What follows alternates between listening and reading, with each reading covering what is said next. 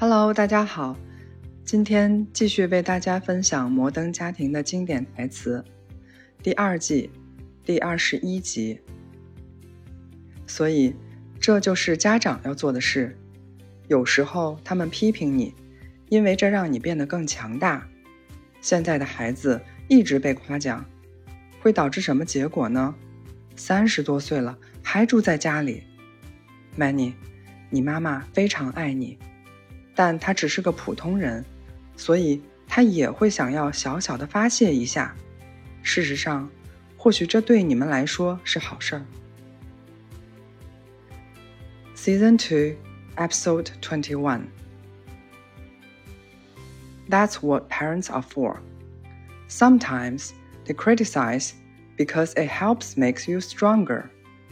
Kids these days get trophies just for showing up. What's that gonna lead to? A bunch of 30 year olds living at home. Manny. Your mom loves you very much.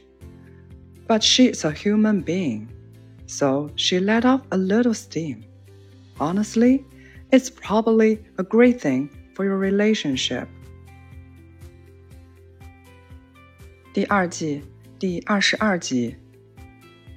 也许我们是因为身边的人才成为现在的自己；又或许，我们只是挑中了我们需要的人。不管怎样，当你们找到彼此，就应该永远都不放手。Season 2, Episode 22. Maybe we are the way we are because of the people we are with. Or maybe we just pick the people we need. However, it works, when you find each other, you should never let go.